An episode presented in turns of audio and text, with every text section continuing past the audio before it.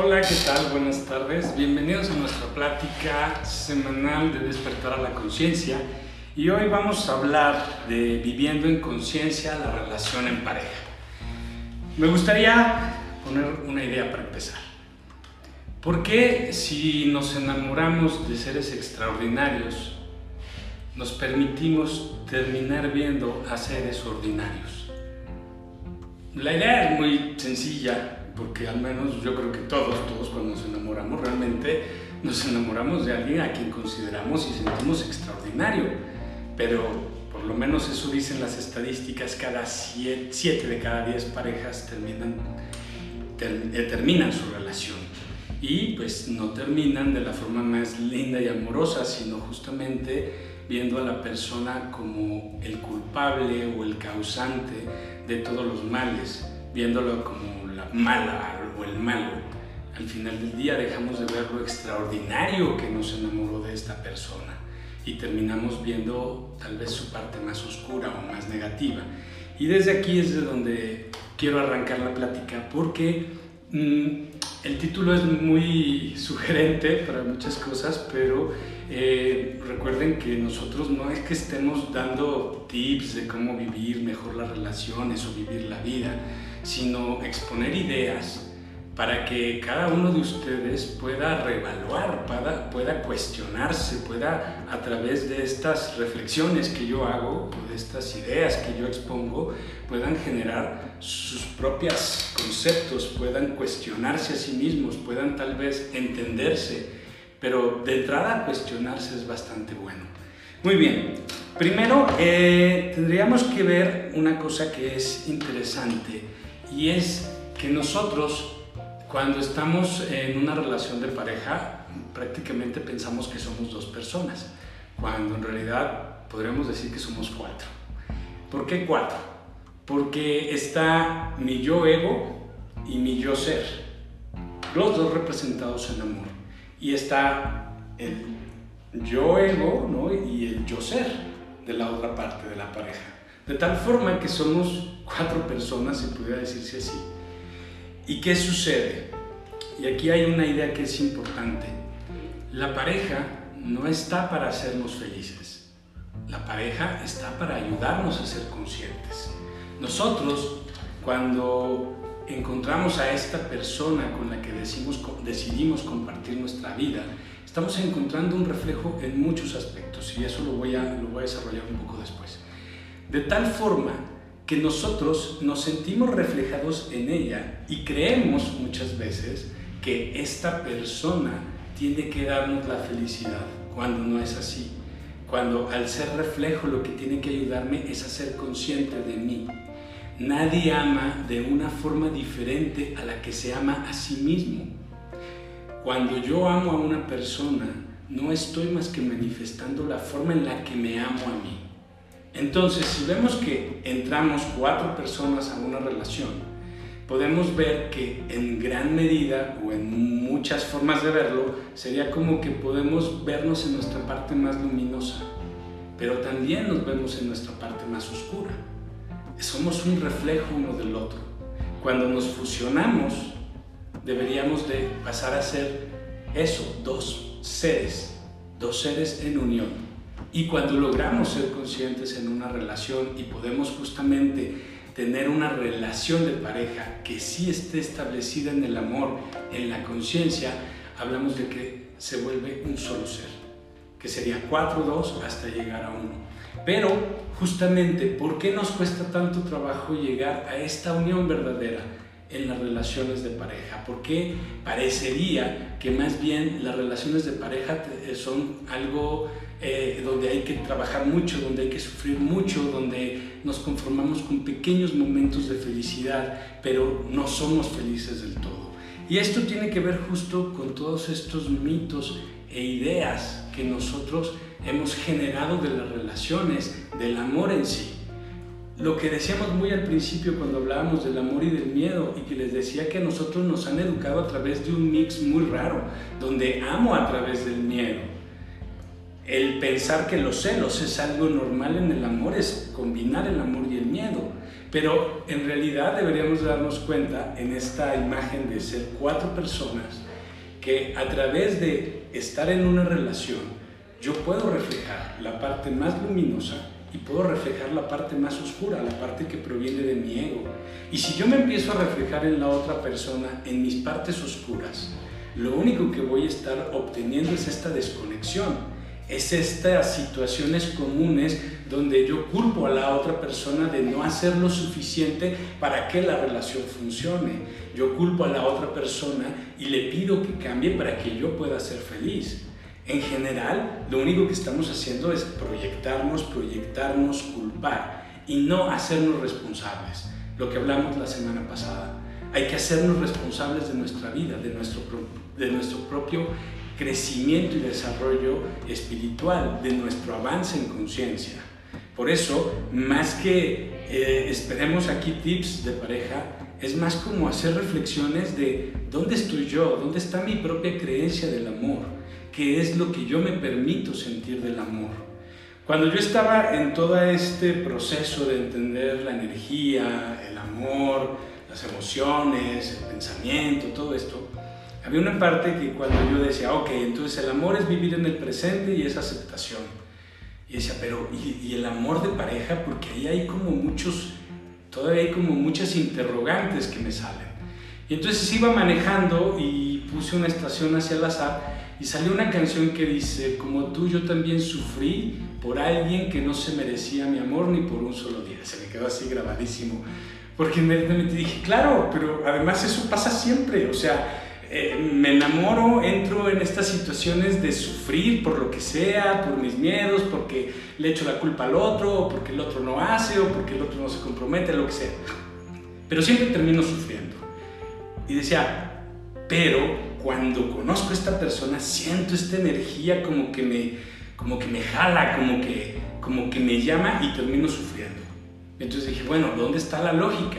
Porque si yo me tomo un vaso de leche y resulta que soy intolerante a la lactosa y me enfermo terrible del estómago, pues la verdad es que me la vuelvo a pensar para tomar leche. Y a lo mejor muchos dirán, ah, por eso yo ya no me quiero enamorar, por eso yo ya no me quiero entregar, porque ya sé que el amor siempre me lleva al sufrir. Pero no es el amor. Es lo que creemos del amor o es lo que proyectamos cuando estamos en una relación de pareja.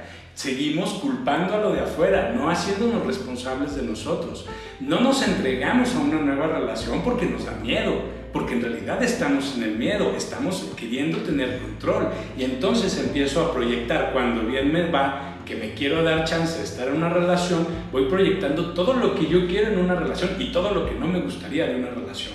Como si yo estuviera seguro de que a través de estas ideas voy a obtener lo que yo quiero cuando en realidad lo que estoy haciendo es darles mi atención a todos estos vicios, a todos estos defectos, que después cuando llame a la siguiente persona, pues voy a ver afuerita lo único que quiero ver y no voy a ver en profundidad otras cosas que me van a hacer sufrir de nuevo. Y entonces vuelve otra vez esta cuestión, entonces, ¿qué pasa? ¿Nos gusta sufrir o de veras las relaciones de amor tienen que ver con el sufrimiento? Y aquí recurro a algo que en el budismo llamaron los tres fuegos del alma, o los tres incendios del alma, o las tres ideas de preocupación del alma, ¿no? que nos llevan mucho al apego, que nos llevan mucho al sufrimiento, y que curiosamente dentro de lo que es la tradición druida de culturas celtas, los druidas hablaban de estos tres mismos elementos como la idea del amor pasional y ellos hablaban de que el amor pasional es lo que tú le depositas a esto que quieres crear de tu vida, a tu trabajo, a, esos logros que quieres crear de tu vida, no al amor de pareja, sino que el amor de pareja no podía venir desde el amor pasión, porque no podías tener una relación con una persona como lo tienes con un proyecto, que había que quitar estos elementos de amor pasión para poder vivir el amor. Y el budismo también nos habla de estos tres elementos, que sería ignorancia, dependencia y odio. Cuando nosotros encontramos una persona que nos mueve y que nos genera maripositas en el estómago, estamos identificándonos en la otra persona y nos estamos identificando en todos nuestros potenciales. Es decir, me identifico tanto en la luz como en mi oscuridad. Por lo tanto, estas maripositas son también una alegría de haber conectado con alguien, como también son un temor por todo lo que oscuro está ahí y que no veo de mí. Nosotros, cuando generamos esta dependencia del otro, tiene que ver sobre todo con que necesito mucho la aprobación del otro. ¿Por qué? No lo sé. La respuesta es porque me refleja. Porque al final es una copia en sentido contrario de mí. En realidad de quien necesito y requiero la aprobación absoluta es de mí, pero me estoy proyectando en el otro. Por eso esta dependencia, necesito su aprobación, necesito que me quiera, necesito que me ame porque de esa forma estoy bien.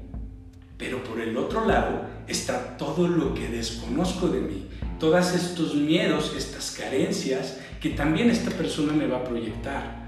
De tal forma que esta persona al mismo tiempo es tanto mi mejor verdugo como mi más grande maestro. Y estoy en esto que dijimos de las cuatro personas, allá y acá. Están estas cuatro personas, está todo lo que proviene de mis miedos, mis condicionamientos, mi mente programada y está toda esta esencia de amor del ser que soy y que puedo identificarme también en esa frecuencia con la otra persona para poder amarla, para poder amarme a través de esta persona.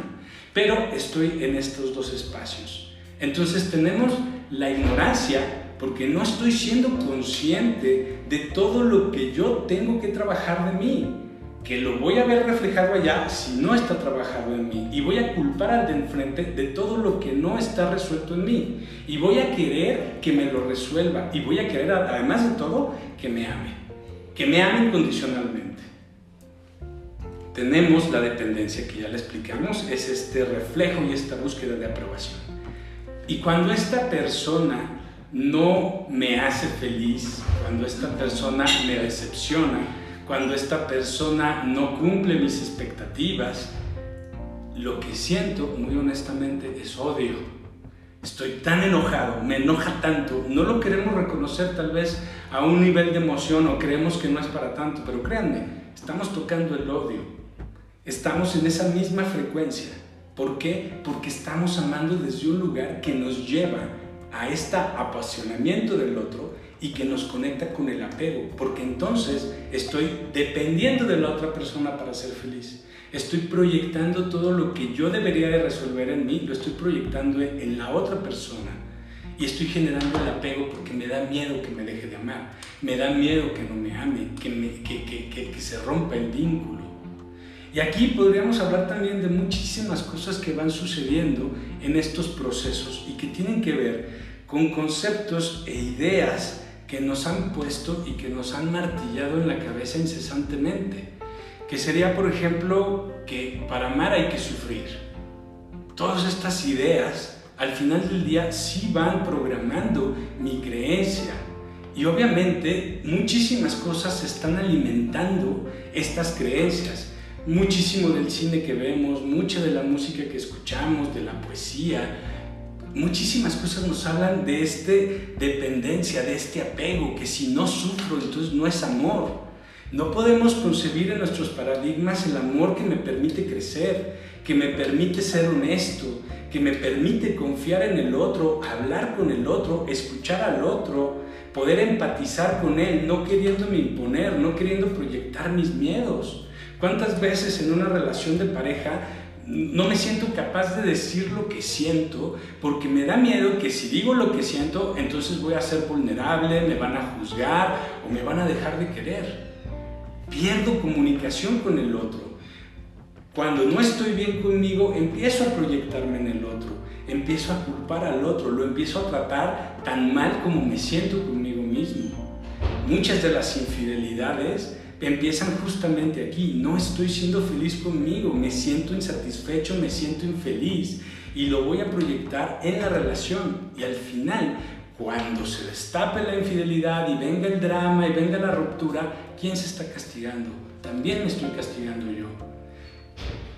¿Qué más podríamos hablar de este tipo de ideas generales que tenemos del amor y que realmente para darnos cuenta que en este espacio en el que nos permitimos ser conscientes, y nos hacemos responsables de nuestra vida, de nuestra felicidad, entonces creer que una persona externa a mí va a venir a darme la felicidad es volverme víctima, es darle ese poder que solamente tengo que tener yo. Amar a otra persona es amarme a mí y amar a la otra persona es reconocer y honrar a la otra persona para que le sea más fácil amarse, para que se sienta mucho más feliz consigo misma. Porque ese reconocimiento que yo doy cuando hablo, cuando le digo a mi pareja lo que la respeto, lo que la admiro, lo, lo, feliz que me ayuda a ser conmigo, lo que me ayuda a reconocerme para ser mejor persona, lo que hace que fluya en mí para estar bien conmigo, es un reconocimiento que me estoy dando a mí y le estoy dando a mi pareja. Nos estamos alimentando y retroalimentando en esta luz. Entonces, si yo me enamoro de una persona extraordinaria, el empezarla a ver como un ser ordinario tiene más que ver con la persona que yo soy. Tiene que ver con lo oscuro que me estoy reflejando ahí y cómo nos estamos permitiendo reflejarnos uno a otro en estos seres ególatras que están buscando reafirmarse a través de la aprobación del otro, a través del control que podemos tener de las cosas, queriendo reafirmar ideas, de felicidad, que muchas solamente tienen que ver con imposiciones, con ideas de esto es lo correcto o esto es lo que tiene que ser. Nos vamos condicionando a través de estas ideas. Hay un poema de, Shakespeare, que se los debo porque ahorita se me olvidó, eh, que dicen que era de mala suerte. Se usaba mucho en las bodas y hablaba y, era como si hiciera esta imagen del amor de pareja como algo tan sublime, tan divino, que la gente que iba a las bodas se sentía miserable porque no sentía que hubiesen tenido nunca un amor así. Y entonces era un poema de mala suerte porque decían que las parejas que se casaban y recitaban ese poema como parte de los votos estaban malditas y fracasaban. Y tenía que ver con que muy posiblemente era la energía de todos o cómo se generaban todas estas expectativas, que son las mismas que nos vamos generando con estas ideas de lo que tiene que ser un amor de pareja. Así como el proceso de conciencia es único y personal, tu relación de pareja y la forma en la que decides llevarlo es algo único e irrepetible en el universo. Y sin embargo repetimos patrones, vamos repitiendo lo que aprendimos de nuestros padres, lo que nos impone la sociedad, lo que nos dice la moral, lo que nos dice la religión. Y mayormente todas estas ideas solamente están para que nosotros estemos creando este amor-pasión, este amor que no es aceptación del otro, que no es empatía por el otro, que no es compasión hacia el otro, es apego es ignorancia y es odio. ¿Por qué? Porque generamos todas estas emociones que nos conectan al miedo, al apego y lo proyectamos en nuestras relaciones. Y mucho tiene que ver con que nos programamos o nos programan. Por ejemplo, eh, no porque esté diciendo que la familia no tenga que ser esto o que ciertas ideas de valores no deberían de existir o son malas, pero si nosotros nos damos cuenta que de origen han sido más una imposición para el beneficio de un grupo, pues toma un, rumbo un poco diferente. ¿Cuántas veces hay mujeres que se quedan en relaciones que no les funcionan a ellas, a los señores sí, pero a ellas no les funcionan porque se sacrifican por los hijos, porque es lo correcto, porque se casaron y se tienen que quedar ahí toda la vida? La monogamia y la fidelidad no fue en esencia más que una forma de sustentar ideas machistas. Porque esta idea de es que es la monogamia y la fidelidad lo que nos hace seres humanos conscientes y amorosos, porque así dice Dios, pues en realidad tiene una justificación un poco diferente. Al final del día, el adulterio solo se le castigaba a la mujer. Al hombre se le toleraba y siempre se le ha tolerado. Hemos escuchado decir que el oficio más antiguo de la humanidad es la prostitución, porque la prostitución al, único grupo que conviene es al hombre, es al grupo machista, no a la mujer. Porque si una mujer está sola y no tiene una pareja, muy posiblemente no podía sobrevivir en aquellos días si no se dedicaba a eso. Y los hombres casados, pero podían tener sexo con prostitutas. Si la mujer tenía un desliz con algún amigo, un vecino, no, había que matarla a pedradas porque imagínate lo que pudo haber pasado, pudo haber tenido un hijo que no era mío, de mi sangre, y entonces este bastardo iba a heredar todos mis bienes. Termina siendo una idea machista. No tiene que ver con el amor pero nos han educado durante siglos a creer que esto es lo que nos tiene que establecer en una relación de pareja. Y lo más triste es que muchos y muchas buscamos esto sin darnos cuenta.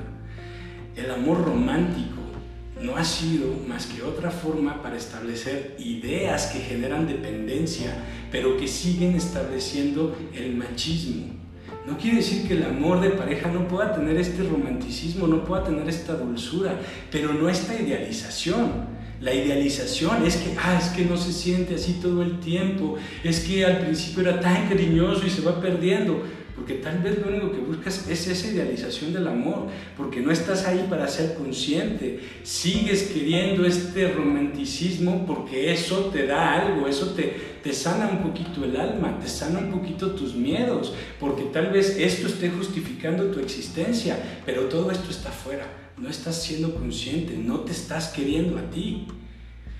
Veamos esto, lo vi en un documental y me pareció muy interesante. El peor día en la vida de un hombre es cuando pierde su trabajo. El peor día en la vida de una mujer es cuando pierde una relación. Y desde ahí vemos la diferencia de perspectiva con respecto al propio amor. ¿Por qué en este mundo machista, donde ni siquiera los sueldos son equitativos entre hombres y mujeres, por qué parece que la mujer tiene que decidir entre un trabajo y una familia? porque parece que las dos no puedes, no se debe, no está bien, quieres ser igual al hombre, entonces tienes que sacrificar la familia, tienes que sacrificar el amor, porque parece que el hombre lo puede hacer porque tal vez no es su prioridad. Y no quiero decir que todos los hombres sean así, ni quiero decir que todas las mujeres sean así, pero cada uno puede darse cuenta que de alguna forma estas ideas nos han permeado han permitido que nosotros mismos tengamos una idea especial con respecto a lo que es el amor, a lo que tiene que ser una pareja. Le damos cierta importancia o no. Al final no se trata tampoco de que a fuerza todos tengamos que tener una pareja para ser conscientes, pero esa es una gran herramienta porque es un espejo, es un espejo donde podemos reflejar lo mejor de nosotros, donde podemos también evidenciar muchos de nuestros vicios y de nuestras carencias. Tener una relación consciente, tener una relación de amor, es una relación de aceptación, es una relación donde me veo a mí, donde doy lo mejor de mí porque en realidad me lo estoy dando a mí, donde yo puedo también identificar cuando eso se termina. Tampoco el amor tiene que ser para toda la vida.